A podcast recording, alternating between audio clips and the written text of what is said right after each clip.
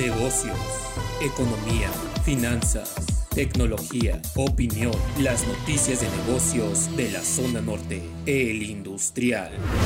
Citigroup está en pláticas con clientes para que consideren a México como un país destino de inversiones enfocadas a la manufactura de industrias como la automotriz, equipamiento médico, componentes electrónicos y materias primas. El INEGI reveló que en julio la producción, exportación y venta de vehículos industriales pesados en México registraron una caída de 18.2% respecto al mes anterior.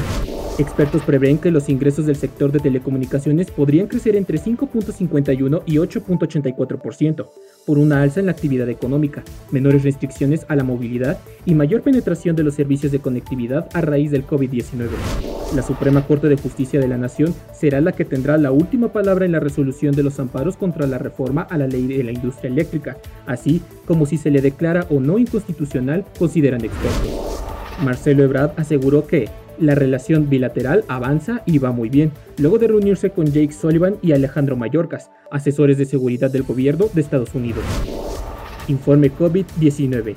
Van 4.600 millones 98.305 de dosis de vacunas aplicadas en el mundo. En México, 2.978.330 confirmados, 244.690 fallecidos, 270 el día de ayer, 2.343.552 recuperados. Para el industrial, Jonathan Arismendi,